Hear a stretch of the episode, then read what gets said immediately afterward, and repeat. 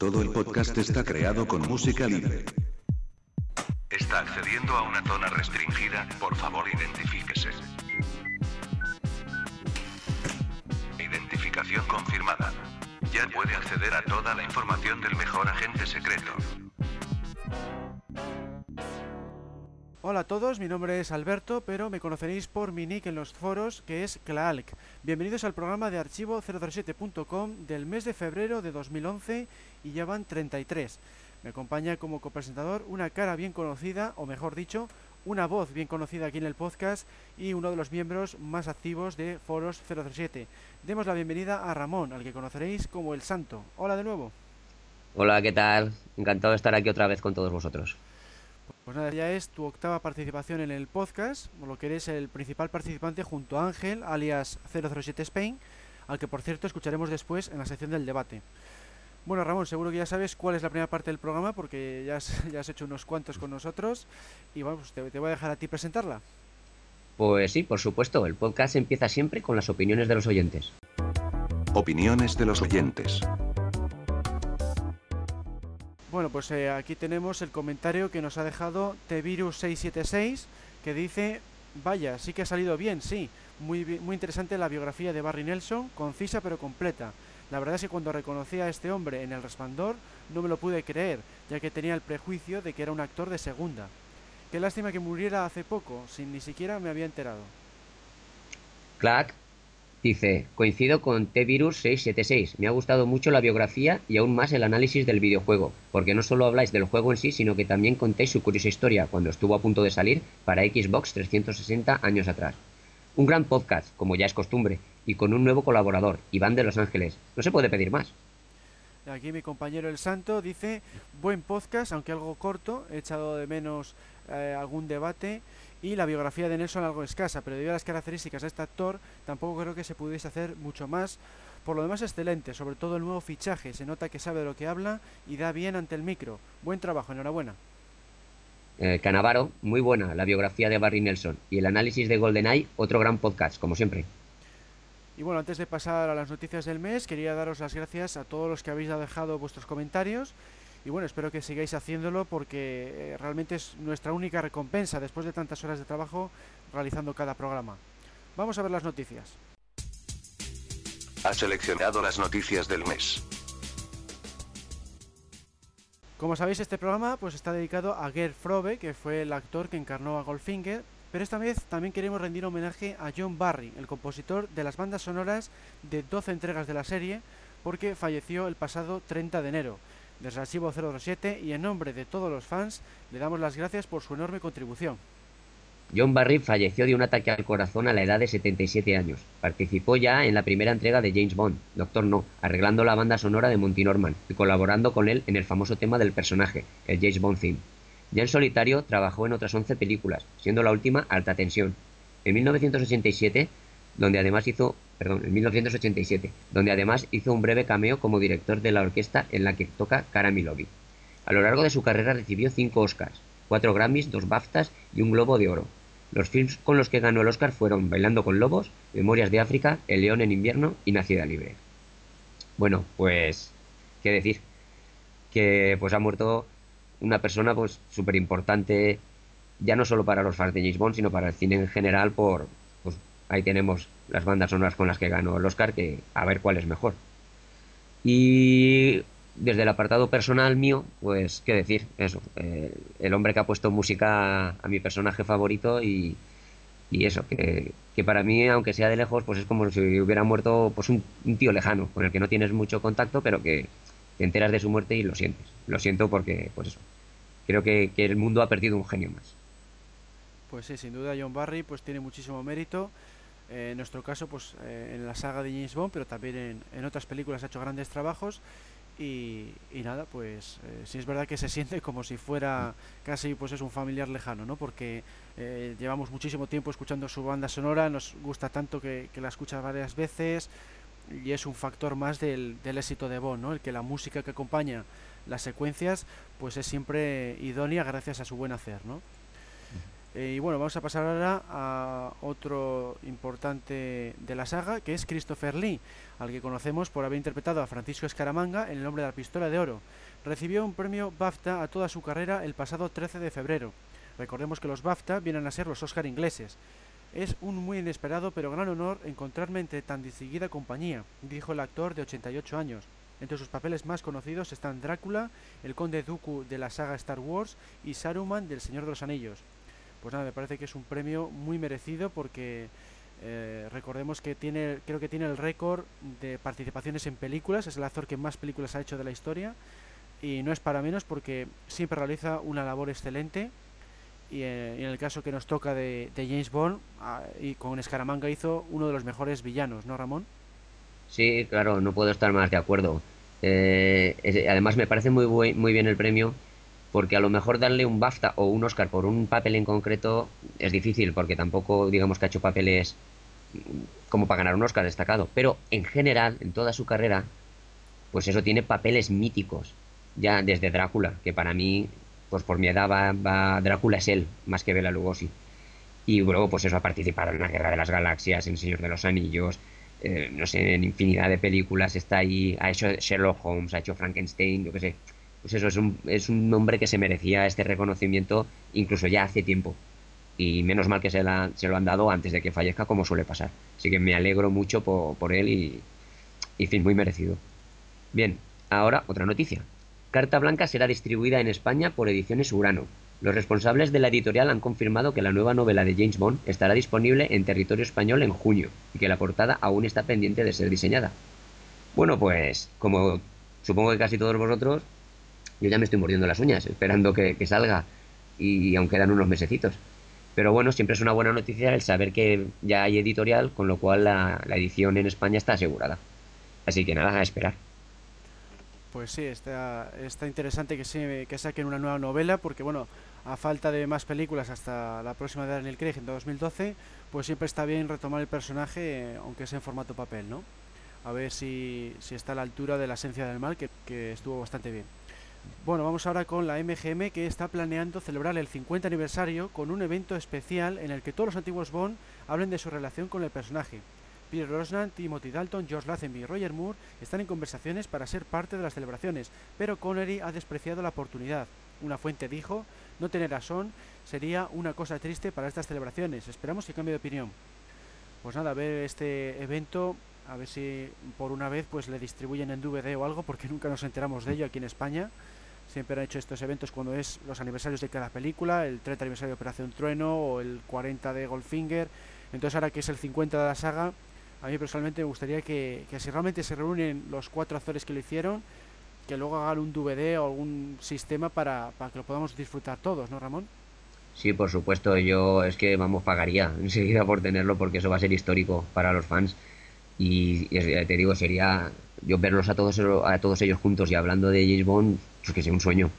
La lástima es eso, que Connery sea tan reacio, porque, hombre, fue el primero y yo creo que le debe mucho a la serie y aunque haya intentado muchas veces desvincularse del personaje, pues ahora ya al final de su carrera yo creo que debería hacer las paces definitivamente y acudir con todos y en fin que sería un honor para además incluso para el resto de actores tenerlo ahí al lado. Y yo la verdad espero que lo convenzan porque sería genial. Reunir a todos los James Bond no sé para mí el sueño de mi vida. Y como tú bien dices, que lo saquen en DVD, que lo metan en internet para que lo descarguemos, lo que, lo que sea, pero hay que verlo. Y bueno, otra más. Según informa Deadline, los productores de Bond, Michael G. Wilson y Barbara Broccoli, han ofrecido a Javier Bardem la posibilidad de participar en la próxima película. Se cree que podría interpretar al villano principal. El problema está en que poco después le han ofrecido el papel principal en la trilogía La Torre Oscura de Stephen King.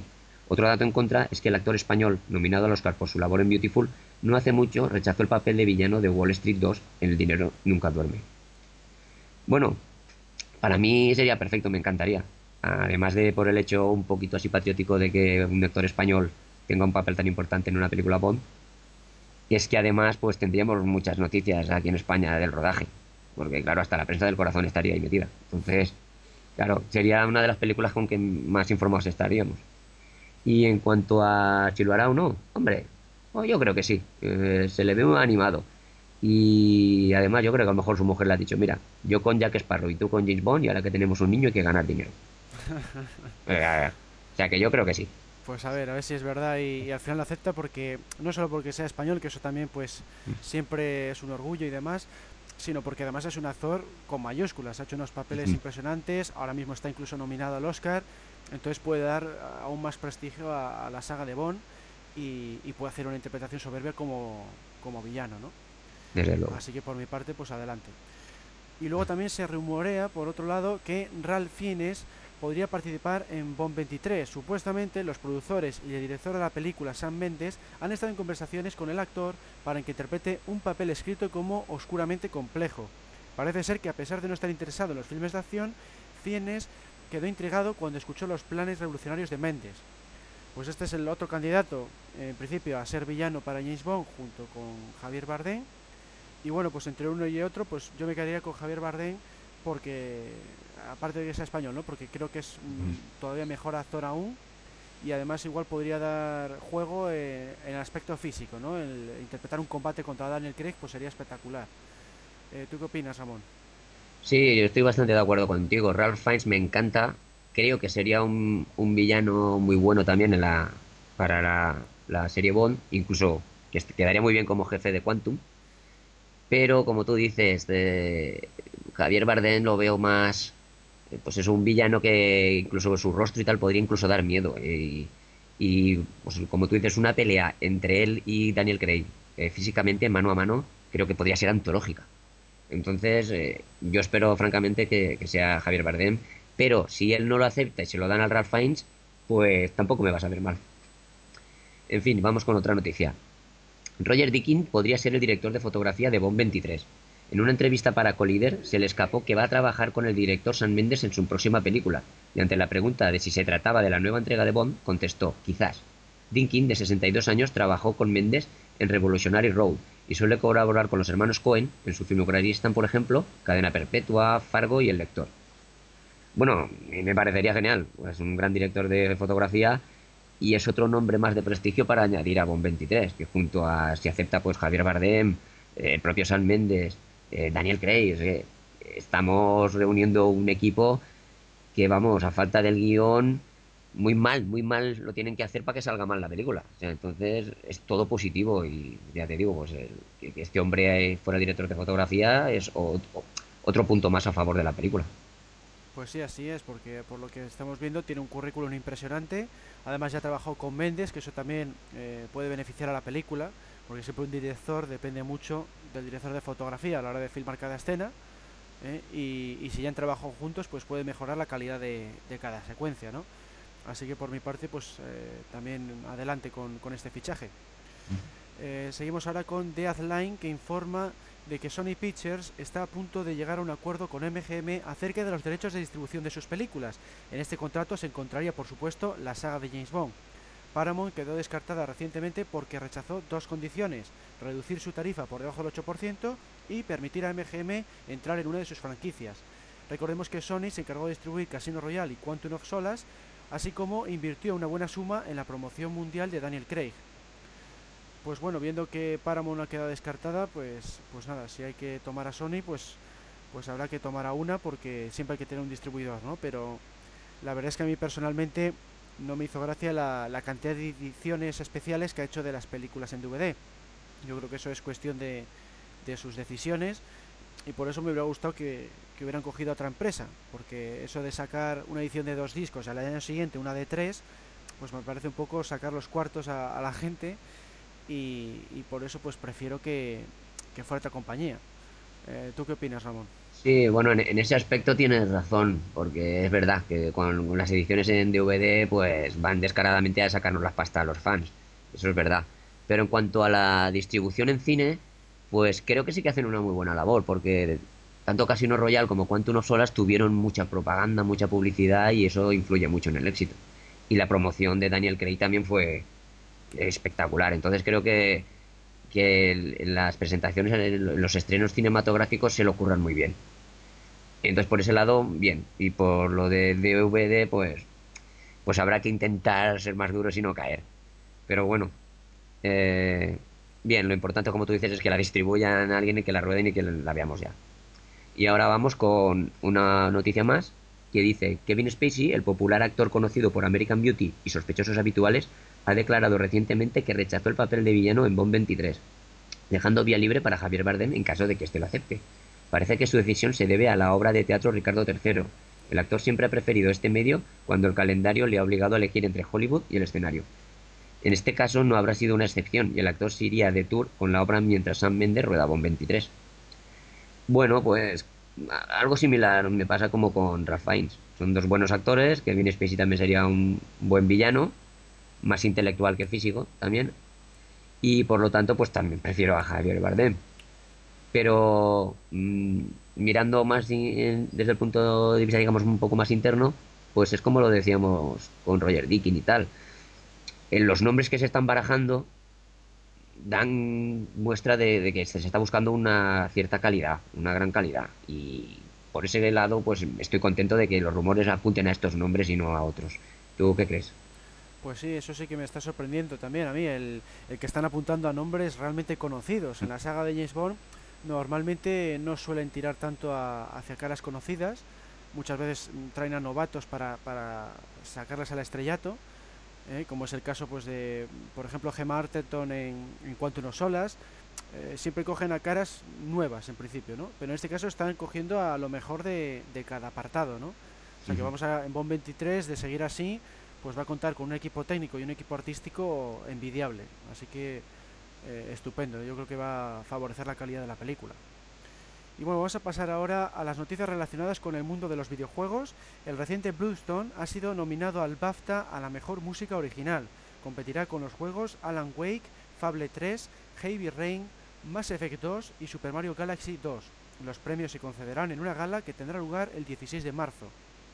Pues me parece muy acertada esta nominación porque la, la música de Bluestone parece de película y, además imita muy bien al estilo que cabe esperar de, un juego de James Bond. O sea, imita muy bien lo que sería la banda sonora de una película y tendría que destacar sobre todo, sobre todo, la canción con la que da comienzo el juego, eh, que es, vamos, me ha parecido muy a la altura de lo, de lo que se espera de la franquicia.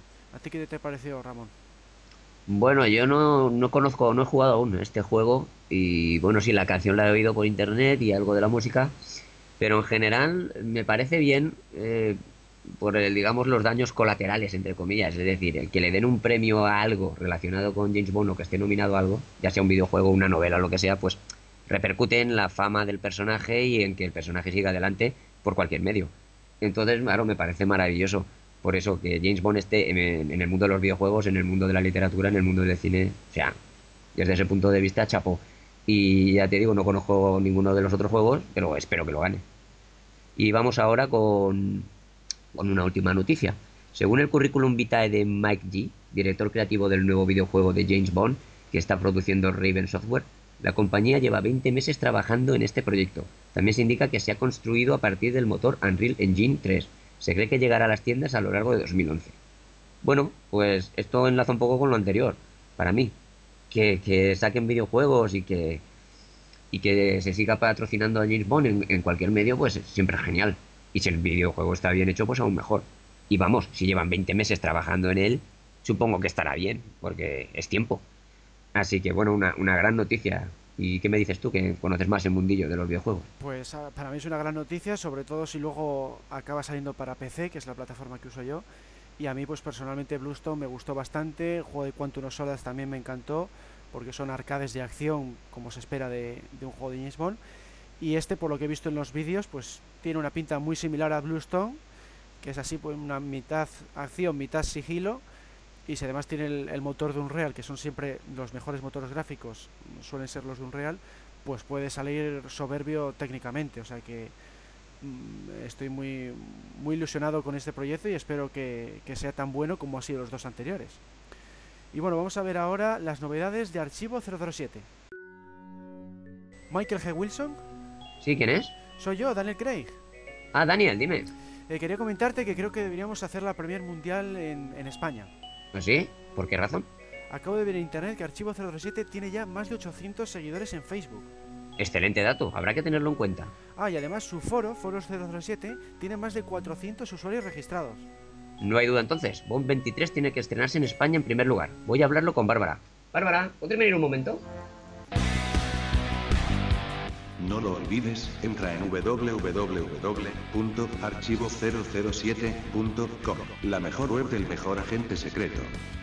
Seguimos ampliando la colección de cómics con el número 31 de Zig Zag, titulado El cordón de seda. Sergio López nos ha enviado un nuevo relato de su cosecha, y ya van cuatro. Se titula Nunca jamás mueras, y lo podéis encontrar en el menú media 007 literario Relatos de fans. Hemos agregado un nuevo artículo que trata sobre Cliff Reston, el hijo de James Bond, un personaje aparecido en formato cómic. Seguimos con el extenso reportaje sobre los actores que pudieron ser 007. En esta sexta entrega de candidatos Bond veremos los que estuvieron cerca de conseguir el papel en la época anterior a la contratación de Roger Moore. Se ha actualizado el apartado promoción y taquilla de Casino Royale. Ahora podréis descargaros la guía para exhibidores. Por último, mi compañero Alberto, alias Clack, ha creado un nuevo podcast temático, ¿no es así? Pues sí, he creado el que ya es el número 18, le podéis encontrar bajo el título Opiniones en la sección Media Audio Podcast temático. En él he querido aunar los comentarios vertidos por los principales webs de cine y de James Bond. En concreto me he fijado en IMDB, que es la mayor base de datos de cine de Internet, y Film Affinity, que es una de las mejores en cuanto a recomendación de películas. Luego, en cuanto a las páginas dedicadas al personaje, pues me he fijado en, en MI6 de House of James Bond, que es una que tiene ya bastante solera, universalsports.net, que también tiene unos cuantos años, y por supuesto nuestro foro, Foros 007. Creo que es un podcast muy interesante porque nos permite descubrir un poco cuál es la, la perspectiva o el punto de vista del público y de los fans, porque en otro programa analicé un poco las, las opiniones de los críticos especializados y aquí quería ver un poco eh, qué opinan los internautas o, o, lo que han puesto en, en internet, ¿no? Eh, tú, Ramón, habías escuchado el programa, ¿no? ¿Qué, te pareció? Eh, sí, por supuesto, como todos. Enseguida que lo publica lo escucho porque son todos muy interesantes. Y este en especial eh, está genial porque, como tú bien dices, no se trata de opiniones de críticos, sino de opiniones de fans como nosotros. Y, es asombroso ver, pues, lo diferente, las diferentes opiniones que, tiene todo el mundo. Pues desde que quien hay que considera la mejor película de Diamantes para la Eternidad y odia Golf, eh, Goldfinger o, viceversa, ¿no? y ya te digo, y es, y es impresionante, pues eh, te haces una idea de cómo se ve James Bond eh, en general. Y bueno, la única pega que le podría poner, por ponerle alguna, es que te ha quedado un poquitín largo, porque es 90 minutos y a veces pues no tenemos tanto tiempo para estar escuchando. Pero bueno, tenemos la, la gran opción de descargarlo y escucharlo en los ratos libres, que no hace falta escucharlo de una, de una tacada y aprendes en muchas cosas. Pero ya te digo, no solo en este, ¿eh? porque en todos los que has hecho, yo que llevo 30 años de fan de, James Bond y creo que sabía mogollón, y siempre me descubro algún dato nuevo, interesante que no conocía. Y claro, pues, incluso ya te diré que algunos los he escuchado dos veces, por, porque ya te digo, es eso, aprendes, si ya sabes, encima aprendes un poco más. Y el que quiera aprender de, de James Bond, pues ahí tiene tus podcasts. Pues sí, eso es lo que he intentado, ¿no? El coger temas así que resulten un poco interesantes, pues como en este caso opiniones, otras veces he hablado sobre los villanos, otras veces he hablado de accidentes en el rodaje, cosas así curiosas que, que vamos, a los que nos gusta James Bond yo creo que, que lo podemos disfrutar bastante. Y, y, nada, lo que he intentado pues, es coger toda la información posible de internet, a veces cojo también de los reportajes de los DVDs, de la Ultimate Edition, y a veces también un poco de, de libros que tengo yo por ahí comprados, ¿no? Entonces creo que tiene tanta información que lo que dices, por mucho que sepas, siempre descubres algo más. Y a mí me pasa incluso al escribirlo, ¿no? Que al, a la hora de investigar descubro muchos datos interesantes sobre nuestra saga y, y por eso pues creo que merece la pena el, el escucharlo, ¿no? Sí, y además, si me permites, tiene una gran ventaja, que es que a lo mejor tú to todos esos datos los tenemos en libros, pero nos da pereza leerlos o los dejas por ella, los leeré y pues es mucho más sencillo y cómodo la verdad que te lo lea alguien que lo estés escuchando entonces tú claro. puedes estar haciendo cualquier cosa y estar escuchándolo que es lo, lo que permiten los podcasts pues sí esa es la, la, ventaja lo que decías antes de que lo puedes escuchar en varias veces uh -huh. hay gente que igual lo escucha pues mientras va en autobús eh, tiene esas pequeñas ventajas que igual los libros no te los da ¿eh? y, y además al recopilar toda la información por un tema en concreto pues como que se te queda igual mejor eh, los datos si hablas todo el rato de villanos pues eh, te vas enterando mejor que si vas a un libro que te habla igual por cada película y vas saltando de tema, vas saltando de tema, igual no es tan, tan claro, ¿no? Pero aquí al- estar separado por temáticas, pues también le da le, le da mayor vida al, al podcast. Así que nada, bueno, pues con esto hemos terminado las novedades del mes. Vamos a pasar ahora a ver la biografía de Gerd Frobe. Biografía del mes. Karl Hergar Froeber, más conocido como Gerd Frobe, nació en Zwickau, en el estado federado de Sajonia, Alemania, en 1913. Su padre, Karl Otto Frobe, era zapatero y su madre, Alma, era ama de casa. En la década de los años 20, Gerd Frobe, siendo aún menor de edad, era violinista y escenógrafo. En 1929, a la edad de 16 años, se unió al partido nazi, pero no realizó ninguna tarea de índole antisemita. Es más, incluso ayudó a dos judíos alemanes a ocultarse de la Gestapo. Dejó el partido en 1937, tiempo antes de que estallara la Segunda Guerra Mundial, cuando contaba con 24 años. Este hecho de su vida a punto estuvo de perjudicar al estreno de Goldfinger, ya que la película fue prohibida inicialmente en Israel hasta que la familia judía agradeció públicamente la ayuda del actor. Gerd Frobe dio sus primeros pasos en la actuación en la década de los años 30. En esta época y también en los 40 y los 50, el actor era delgado y desgarbado, nada que ver con el aspecto con el que se hizo famoso en los 60. Su carrera se vio interrumpida cuando tuvo que participar en la guerra. Tras el conflicto, Frobe alcanzó la fama en su país natal en una de las primeras películas alemanas que se hicieron tras la Segunda Guerra Mundial, titulada La Balada de Berlín y estrenada en el año 1948. Enseguida se estableció como actor cómico, algo que resulta curioso porque más adelante acabaría haciéndose más popular aún por sus papeles de villano. En los años 50 participó en dramas como El que debe morir de 1957 y El cebo de 1958.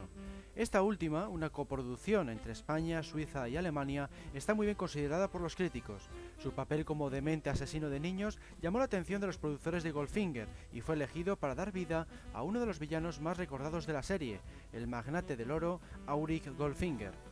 No obstante, la primera opción para el papel había sido Orson Welles, pero fue rechazado porque exigía mucho dinero. Curiosamente, Gerd Frobe acabó pidiendo un salario mayor aún, en concreto quería el 10% de los beneficios en taquilla, de modo que terminó resultando más caro que Wells. A principios de los 60, Frobe interpretó al obstinado detective Loman en su búsqueda del malvado Dr. Mabuse en las películas Los crímenes del Dr. Mabuse de 1960, El diabólico Dr. Mabuse de 1961 y El testamento del Dr. Mabuse de 1962. En esta época no cesó de trabajar en producciones alemanas. Según cuenta el director de Goldfinger, Guy Hamilton, el representante de Gerd Frobe le aseguró que su cliente sabía hablar inglés perfectamente. Sin embargo, cuando el actor se presentó en el rodaje, descubrió que solo hablaba alemán. La artista del doblaje, Nicky Van der Thiel, fue contratada entonces para ayudarle con el idioma. Nicky ya había colaborado en la saga del agente secreto, doblando a Úrsula Andres en Tozorno y también proporcionó varias voces en otras entregas de la franquicia, como Desde Rusia con Amor o Moonraker. Es más, en Goldfinger dobló a Shirley Eaton, la actriz que interpreta a Jill Masterson. Al final, Hamilton indicó a Frobe que hablara en su idioma pero a mayor velocidad para facilitar el doblaje posterior. El encargado de ponerle voz en inglés fue el actor británico Michael Collins. A pesar de esta medida de Hamilton, algunas escenas tuvieron problemas de sincronización. Por ejemplo, en la factoría de Suiza sucede que se le oye pero sus labios no se mueven. Curiosamente, en el tráiler inglés de la película se llegan a escuchar dos frases en ese idioma mencionadas por el propio actor. Cuide usted su próximo chiste, señor Bond, podría ser el último, y excepto el crimen. En la versión alemana del filme sí que se conservó su voz. Frobe se mostró muy preocupado acerca de que su personaje empleara gas nervioso para acabar con sus oponentes. Sentía que siendo alemán, esta secuencia tendría implicaciones al recordar a los campos de concentración nazis. Afortunadamente no fue así. En una declaración del actor, Frobe afirmó que le sorprendía que hubiera gente que le veía como un villano frío y despiadado simplemente por el hecho de haber interpretado a Goldfinger. Lo consideraba ridículo y se definía a sí mismo como un hombre alto y grande, nacido en 1913, que se reía para contrarrestar su tamaño. Después de obtener reconocimiento mundial gracias a Goldfinger, Frobe actuó en otra película de Cavi Broccoli, la adaptación de la novela para niños Chitty Chitty Bang Bang, una obra escrita también por Ian Fleming, el autor que creó al agente 007. El estreno tuvo lugar en 1968. Es en esta década de los 60 cuando más trabajo consigue. Forma parte de repartos estelares, como el de aquellos chalados en sus locos cacharros, estrenada en 1965 y nominada al Oscar al mejor guion original. También se le pudo ver en el Rally de Montecarlo y toda su zarabanda de antaño, de 1969. Debido a su fuerte acento alemán, fue doblado en casi todas ellas. En los 70 se barajó su nombre para encarnar al hermano gemelo de Goldfinger en la nueva entrega de James Bond, Diamantes para la Eternidad, pero la idea se acabó descartando. En su lugar trabajó en la película Dólares, una de las pocas producciones americanas en las que participó a lo largo de su carrera. Se estrenó en 1971 y estaba protagonizada por las estrellas Goldie Hawn y Warren Beatty. También apareció en varias cintas italianas y francesas en esta década, como Ludwig de 1972 y Nuit Rouge de 1974. No obstante, se dedicó principalmente al cine de su país, como por ejemplo El huevo de la serpiente, un drama ambientado en los años 20 cuyo estreno tuvo lugar en 1977. Durante los 80, Frost participó en varios anuncios del coche Mercedes-Benz W123, ayudando a promocionar el coupé y el sedán. También se le pudo ver en el largometraje yugoslavo El Halcón de 1981, pero en esta época se dedicó principalmente a las películas televisivas más que a las cinematográficas. Su última aparición en pantalla fue en la serie El pequeño vampiro, una comedia infantil basada en una saga de novelas juveniles escritas por la autora alemana Angela Sommer-Bodenburg. En esta producción, Froth daba vida al detective Geyer Meyer. Froth tuvo dos hijos, Uz y Andreas. A lo largo de su carrera actuó en más de 100 películas y además también era un prolífico recitador de poesía lírica, especialmente la de Christian Morgenstern y Joachim Ringelsnatt. Murió en Múnich en septiembre de 1989 a la edad de 76 años debido a un ataque al corazón. Fue incinerado en el cementerio Waldfriedhof, en Icking, una pequeña localidad de Bavaria, Alemania. Cabe destacar que es una de las caras conocidas que aparecen en los sellos postales de Alemania. Fue incluido en el año 2000, formando parte de una lista en la que se incluyen, por ejemplo, los compositores musicales Johann Sebastian Bach y Ludwig van Beethoven. Como curiosidad, en la película La sucia historia de Joe Warro de 2001, el personaje interpretado por Christopher Walken, amparado por el Programa de Protección de Testigos de Estados Unidos, cambia su nombre por Ger B. Frob. Walken también interpretó a un villano en la saga Bond, en la cinta Panorama para Matar de 1985. Desde Archivo 007 queremos dedicar este podcast a Gerd Frob por su excelente interpretación como Auri Goldfinger en la tercera película de la serie, titulada aquí en España como James Bond contra Goldfinger.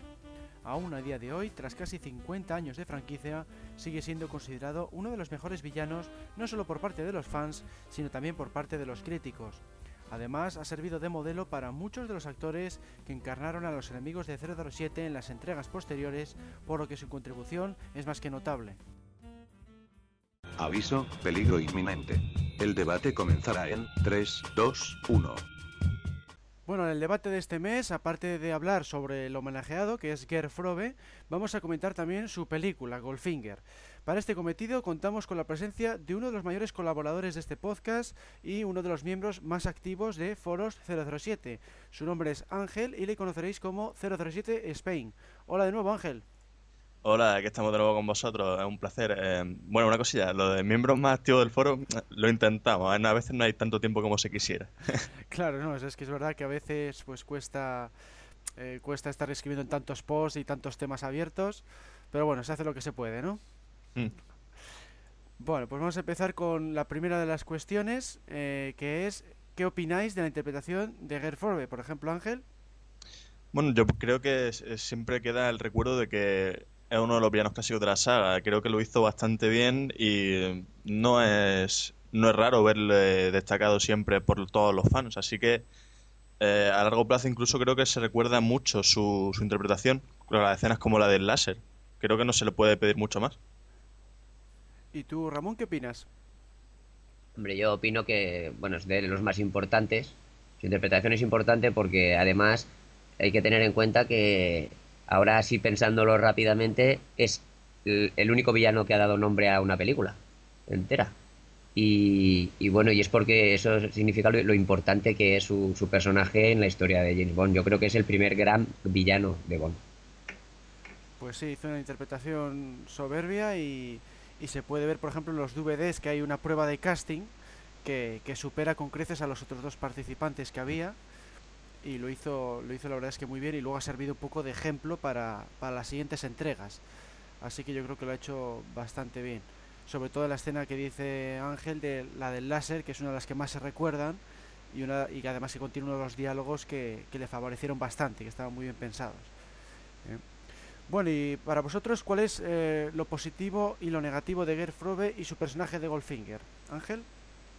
Eh, para mí quizás lo positivo y lo negativo sea lo mismo, que quizás el personaje de, de Goldfinger a veces no es realmente expresivo con la cara, sino que quizás se basa más en sus palabras y en, y en confiar en el, lo que impone Oddjob en, en, la escena, en algunas escenas como la del club de golf.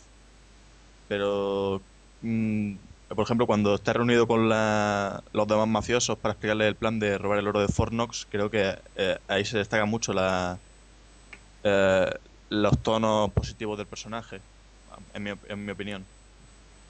¿Y tú, Ramón, qué opinas? Bueno, yo, aunque es en otra, eh, de otra manera, pero también opino que lo positivo y lo negativo es lo mismo.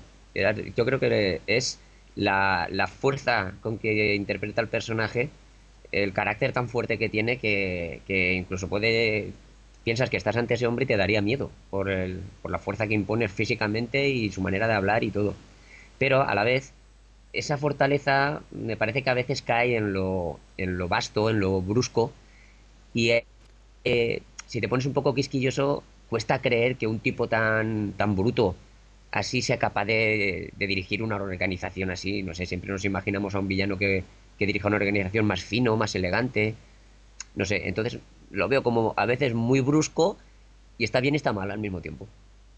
Sí, eso, eso también me pasa a mí un poco. Es como que le ves un poco rudimentario, igual para un para ser un villano, pues supuestamente tan inteligente, ¿no? O sea, ya físicamente no, no parece el, el villano elegante e intelectual que vemos en otras sagas, en otras eh, entregas, pero, pero vamos, en general lo hace bastante bien. A mí lo que me gusta es que, al contrario que otros villanos, eh, no se sabe muy bien el plan que tiene hasta el final de la película, eh, eh, se guarda muy bien la, ese as en la manga, que es el asalto a Fornos, y, lo único malo que le veo es que físicamente mm, pues no puede combatir con Bond. O sea que no. A mí me gustan los villanos que aparte de ser inteligentes, pues también puedan luego hacerle frente a Bond físicamente, ¿no? Como por ejemplo Alec Trevelyan en GoldenEye, que es un claro ejemplo de, de que él lleva la organización y al mismo tiempo pues puede combatir, ¿no? Esa mezcla es la que más me gusta, pero bueno, en este caso Goldfinger pues indudablemente hace un buen hace un buen papel. Eh, bueno, para vosotros, eh, ¿qué posición ocuparía Goldfinger en el ranking de villanos y cuál pensáis que es el mejor de todos? Ángel. Eh, yo creo que de- Goldfinger debería estar ahí arriba con los villanos típicos de los años 60, porque creo que son los más, los más carismáticos de la saga. Y quizá debería ser el segundo, siendo el primero, claro, Ernst Stavro Blofeld, porque obviamente eh, aparece en más películas y creo que es el que tiene más importancia en, en el argumental de la saga. ¿Y tú, Ramón, qué opinas? Pues sí, yo también pienso que debería estar, no sé si el segundo o el tercero, pero de los primeros, por lo que he dicho antes, da nombre a la película y, y ya supuso el, el punto de partida para lo que serían los villanos después, e incluso ha sido tan famoso que, pues, acordemos que hasta Austin Powers copió lo de Goldmember, ¿no? O sea, se ha hecho ya en el colectivo popular. de- o sea, mucha gente lo conoce, aunque igual no lo relacionen con James Bond, pero le suena lo de Goldfinger. ¿Y cuál es mi favorito? Pues no te sabría decir, porque pues, hay varios. Quizás no porque sea el mejor o más, sino porque el que más cariño que tengo, porque fue el primero que vi y con 11 años, es Hugo Drax, porque, claro, yo te, te digo, tenía 11 años y ese tipo que había creado una, estación espacial y todo el plan diabólico ese que tenía, pues aunque hoy en día es muy exagerado y muy de que te veo, claro, yo quedé alucinado y siempre le he tenido mucho cariño. Pues, pues sí, ese personaje también, también me gustaba a mí bastante, el de, el de Moonraker y a Stromberg, que es bastante parecido de la espía que mamó, pues también me gustan bastante, pero bueno, a mí los que más me suelen gustar, como he dicho antes, son los que también plantean un reto físico a Bond y por eso pues me gustan más pues Emilio Largo de Operación Trueno, por ejemplo, o el Alec Trevelyan de GoldenEye, ¿no? Que son aquellos que los que al final, aparte de, de haber supuesto ese reto intelectual, también le supone un reto en el combate, ¿no? Y por eso Goldfinger pues no está entre mis favoritos, pero sí es verdad que, que está de los mejor considerados por todo lo que hemos comentado, ¿no?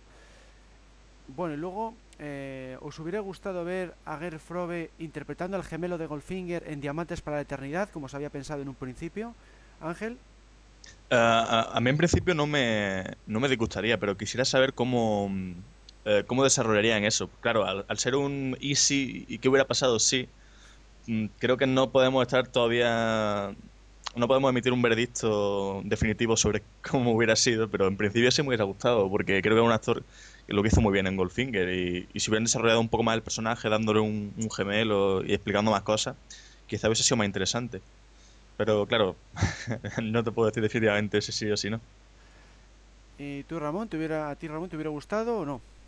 Pues no. En esta ocasión estoy en contra de Ángel, y aunque sea por primera vez, alguna vez tenía que ser la primera y no porque lo veo un recurso tonto y facilón como de película de serie B, no sé, el hermano gemelo de Fumanchu y cosas de esas. Y no sé, me parece, pues, si ha hecho una buena interpretación, no haberlo matado. Y si lo has matado, se acabó. Pero lo de hermanos gemelos y esas cosas, me parece un poquito de ya de, de demasiado cómico. Y ya Diamantes tiene un tono excesivamente cómico, solo faltaba que el villano fuera el hermano gemelo de Goldfinger. No, no me gusta. Luego vendría el primo segundo o, o, el tío lejano, ¿no? Claro.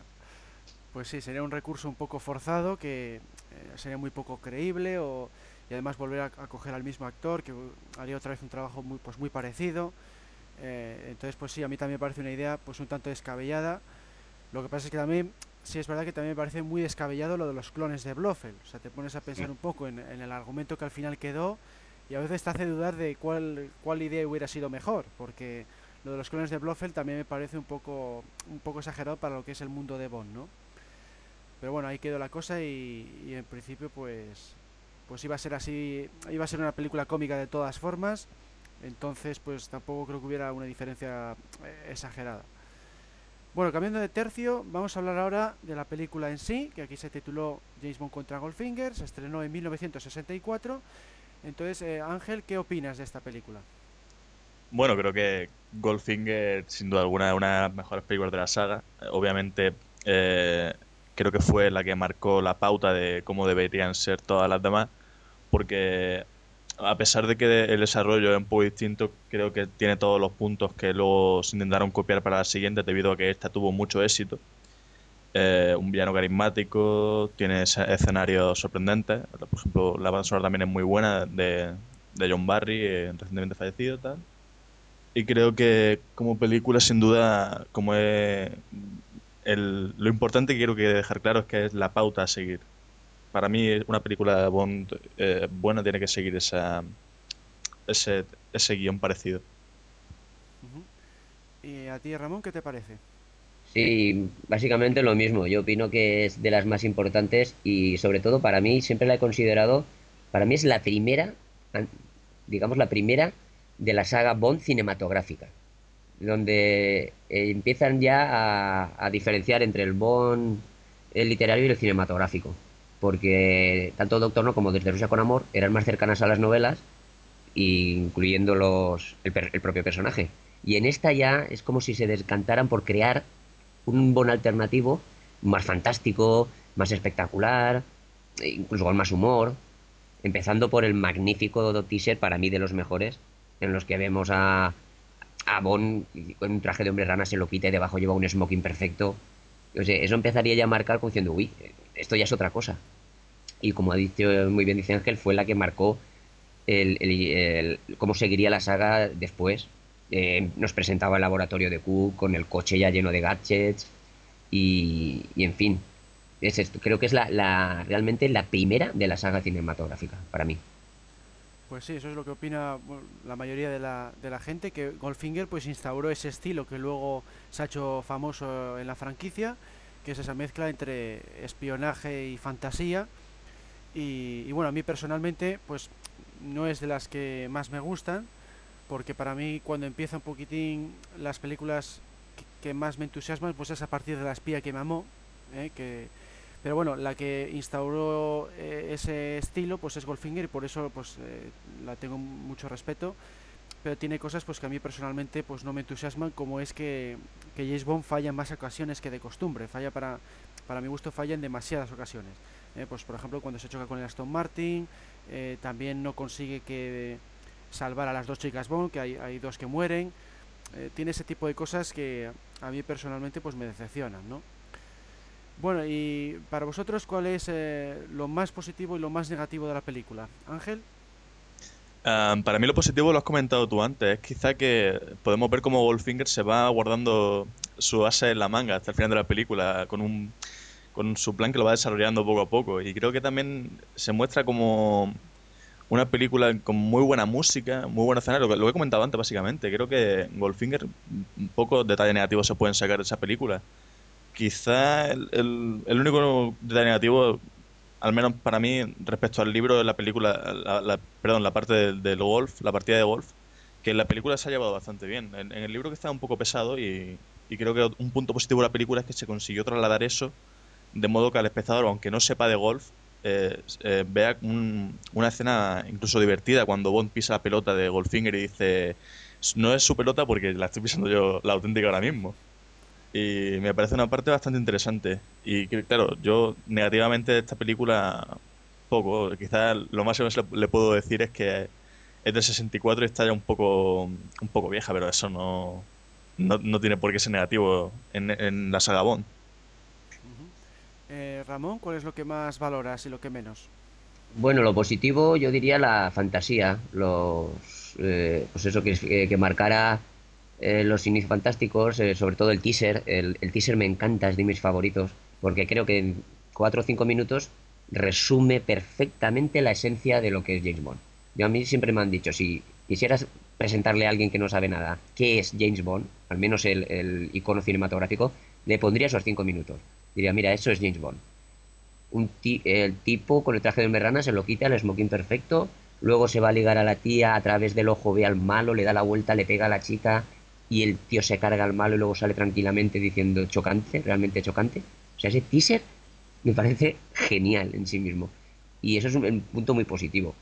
Luego también, pues eso, el, el, coche, el Aston Martin, toda esa fantasía que se agregó, que no era demasiado exagerada y, era muy divertida, muy bien.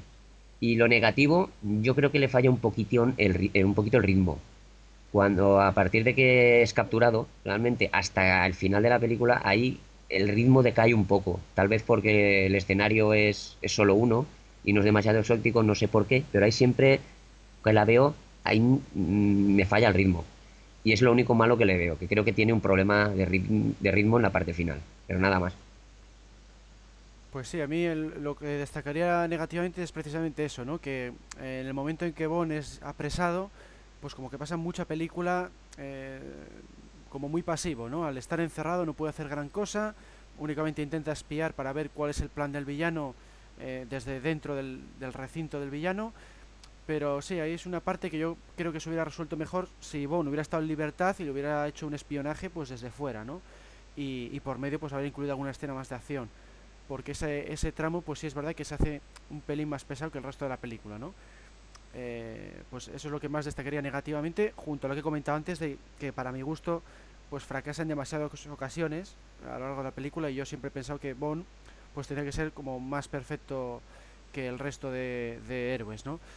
Eh, y bueno, en cuanto a lo positivo, pues lo que, lo que hemos comentado ya, eh, que instauró un estilo nuevo de, película de espionaje, al incluir esa dosis mayor de, fantasía y además un poco ese, ese glamour que luego se ha, seguido también el resto de la saga.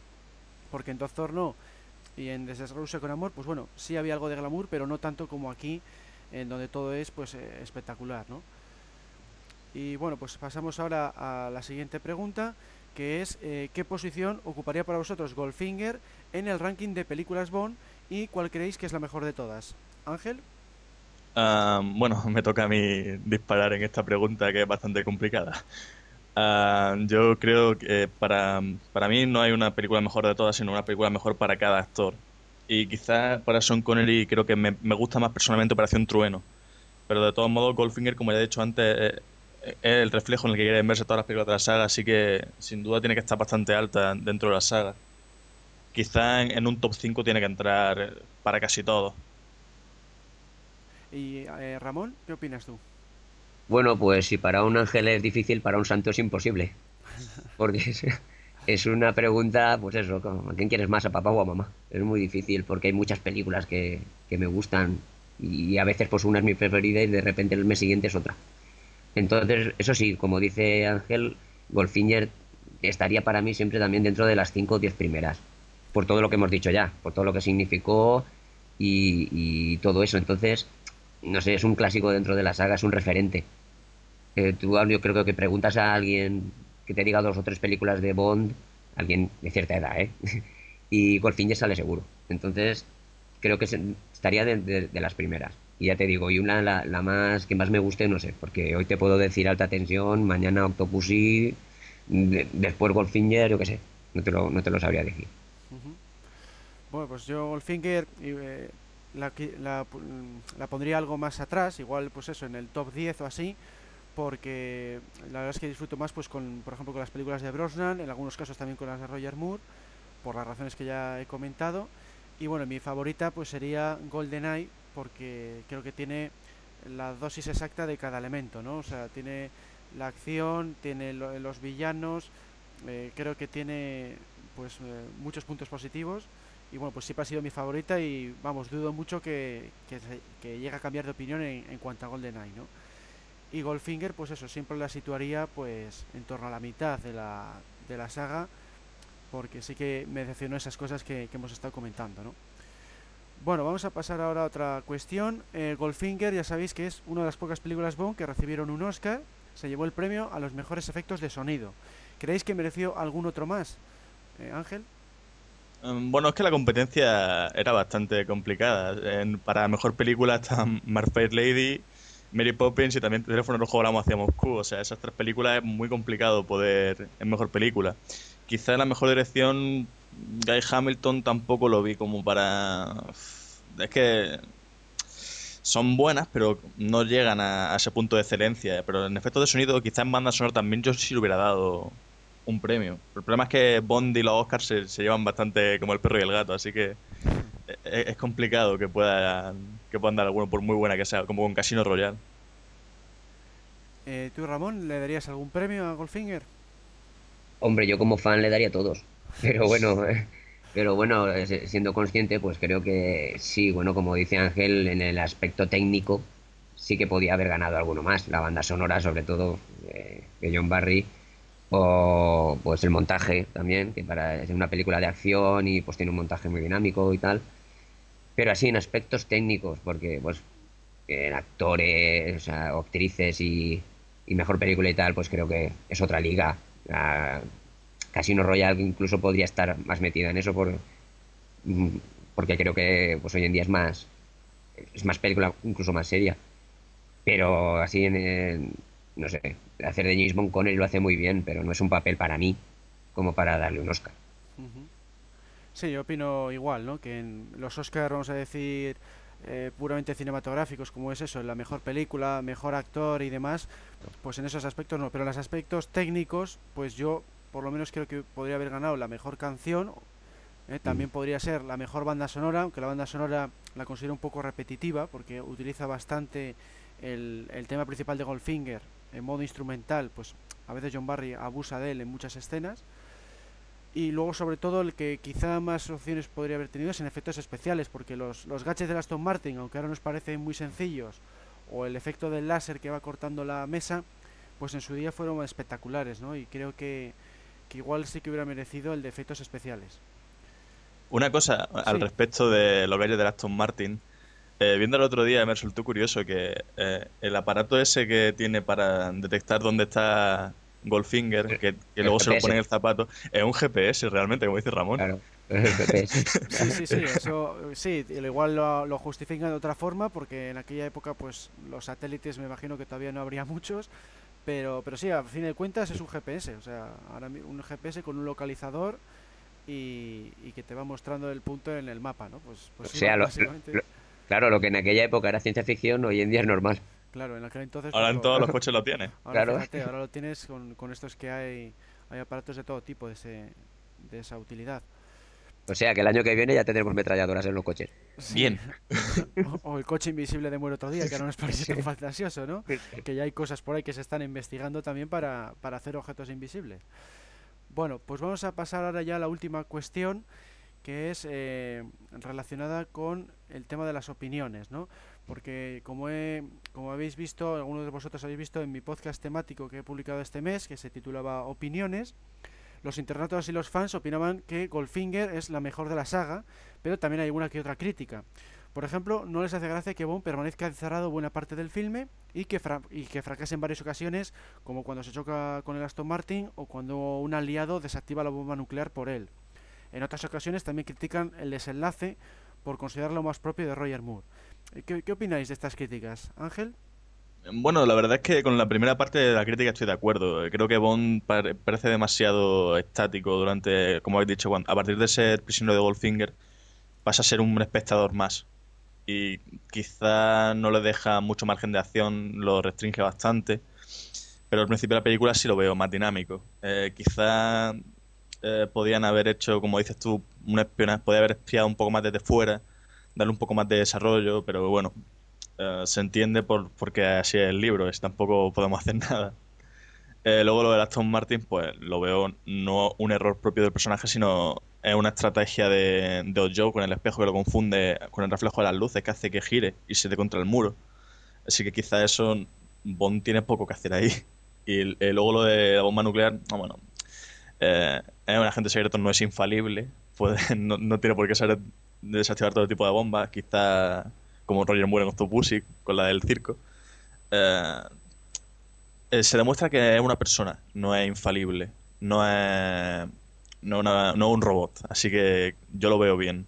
No, es- no son fallos para mí. ¿Y el desenlace te parece bien también?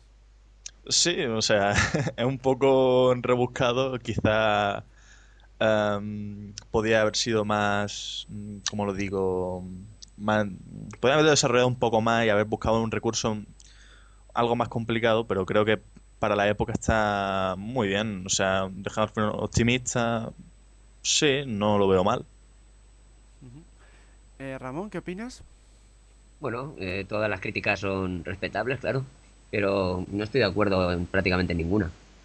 Porque, en fin, lo de que pase mucho tiempo encerrado, fracase mucho, yo lo veo de otra manera. O sea, a él, a Bond también le conviene estar allí para estar infiltrado en la banda y enterarse de los planes. Y luego, por ejemplo, tiene un momento que a mí me gusta mucho y me hace mu- mucha gracia, que es la segunda vez que se escapa, o cuando lo, lo tienen encerrado, y se ve el plano que está Connery sentado en la cama, y, y la cámara se mueve y se ve que hay cuatro guardias vigilándolo. Entonces, eso me hace todo lo contrario, pensar que es tan bueno, es tan- le tienen tanto respeto por lo que es capaz de hacer, que lo tienen que vigilar cuatro tíos, por lo que acaba de hacer, se ha escapado.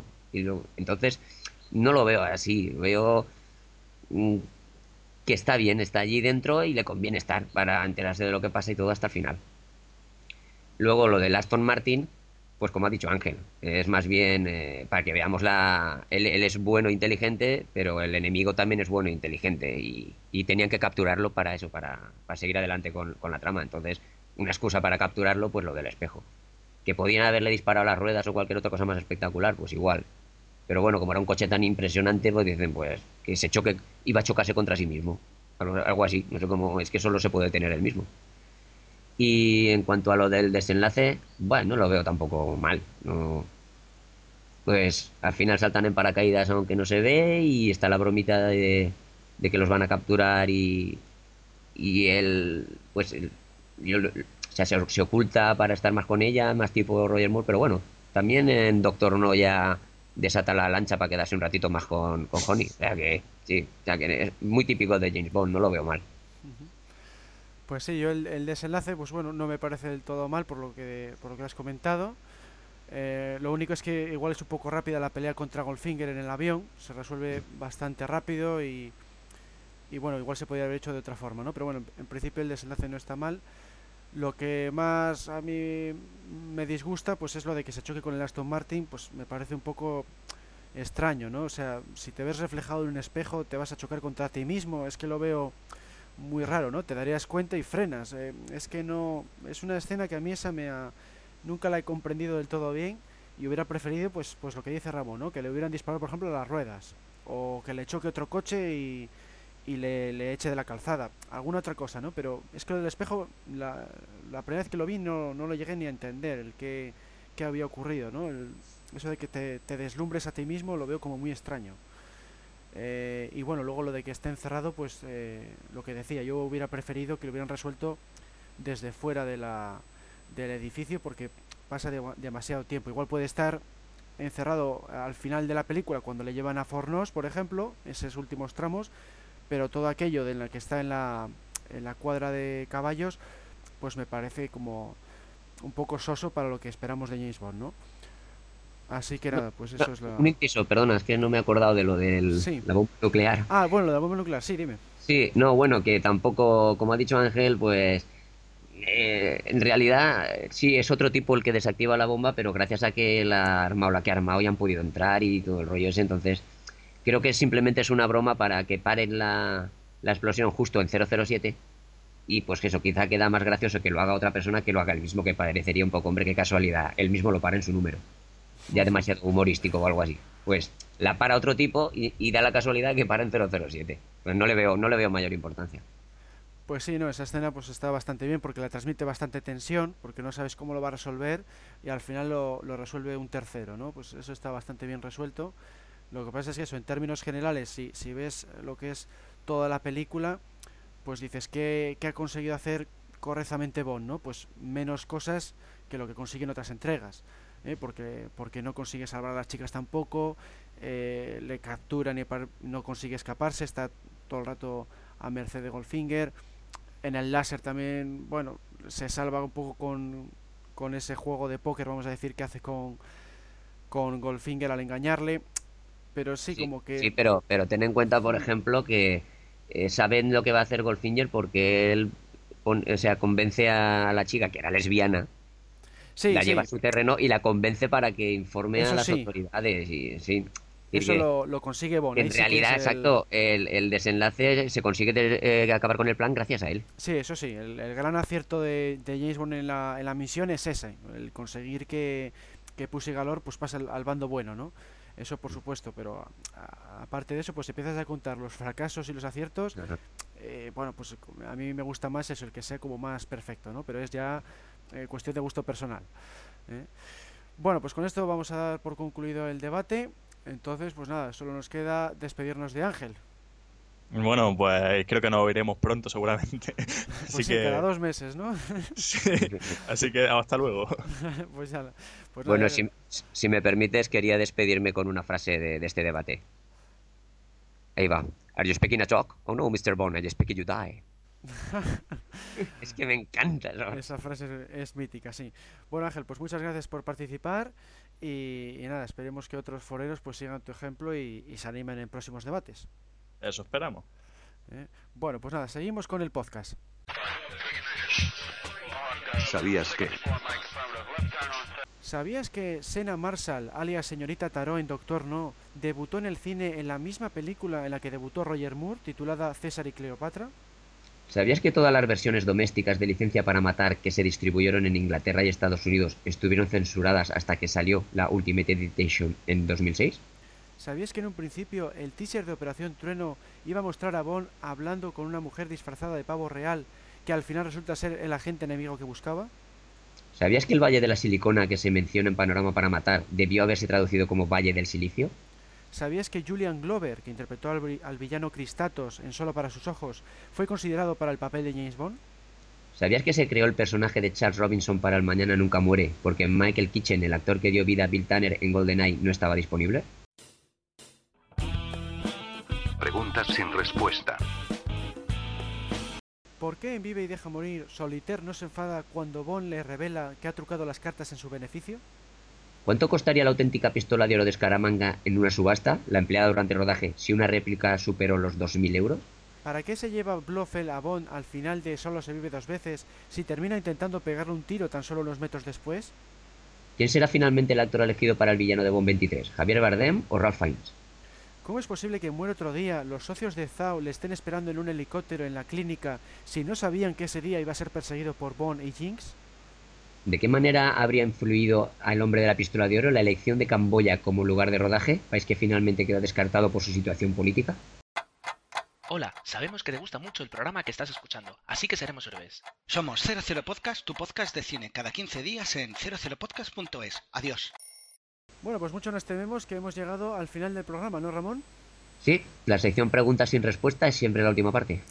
Pues nada, lo único que nos queda es agradecerte tu labor. Esperemos que no te canses de participar, porque ya llevas ocho veces, igual, igual te cansas. Eh, no, no, yo eh, cansarme de participar y de hablar de Bond nunca. Lo único que me sabe mal es que no participe en otros foreros, porque a veces pues me gustaría escuchar también a otros foreros que, que leo en el foro y no conozco sus voces, no conozco sus opiniones en directo y me encantaría, lo digo siempre y es verdad, me encantaría que participaran, se animaran más, que es muy sencillo, que es muy divertido sobre todo, y que es una experiencia muy bonita y que si te pones nervioso, pues esto se puede cortar y grabar, no hay ningún problema, no hay ningún miedo.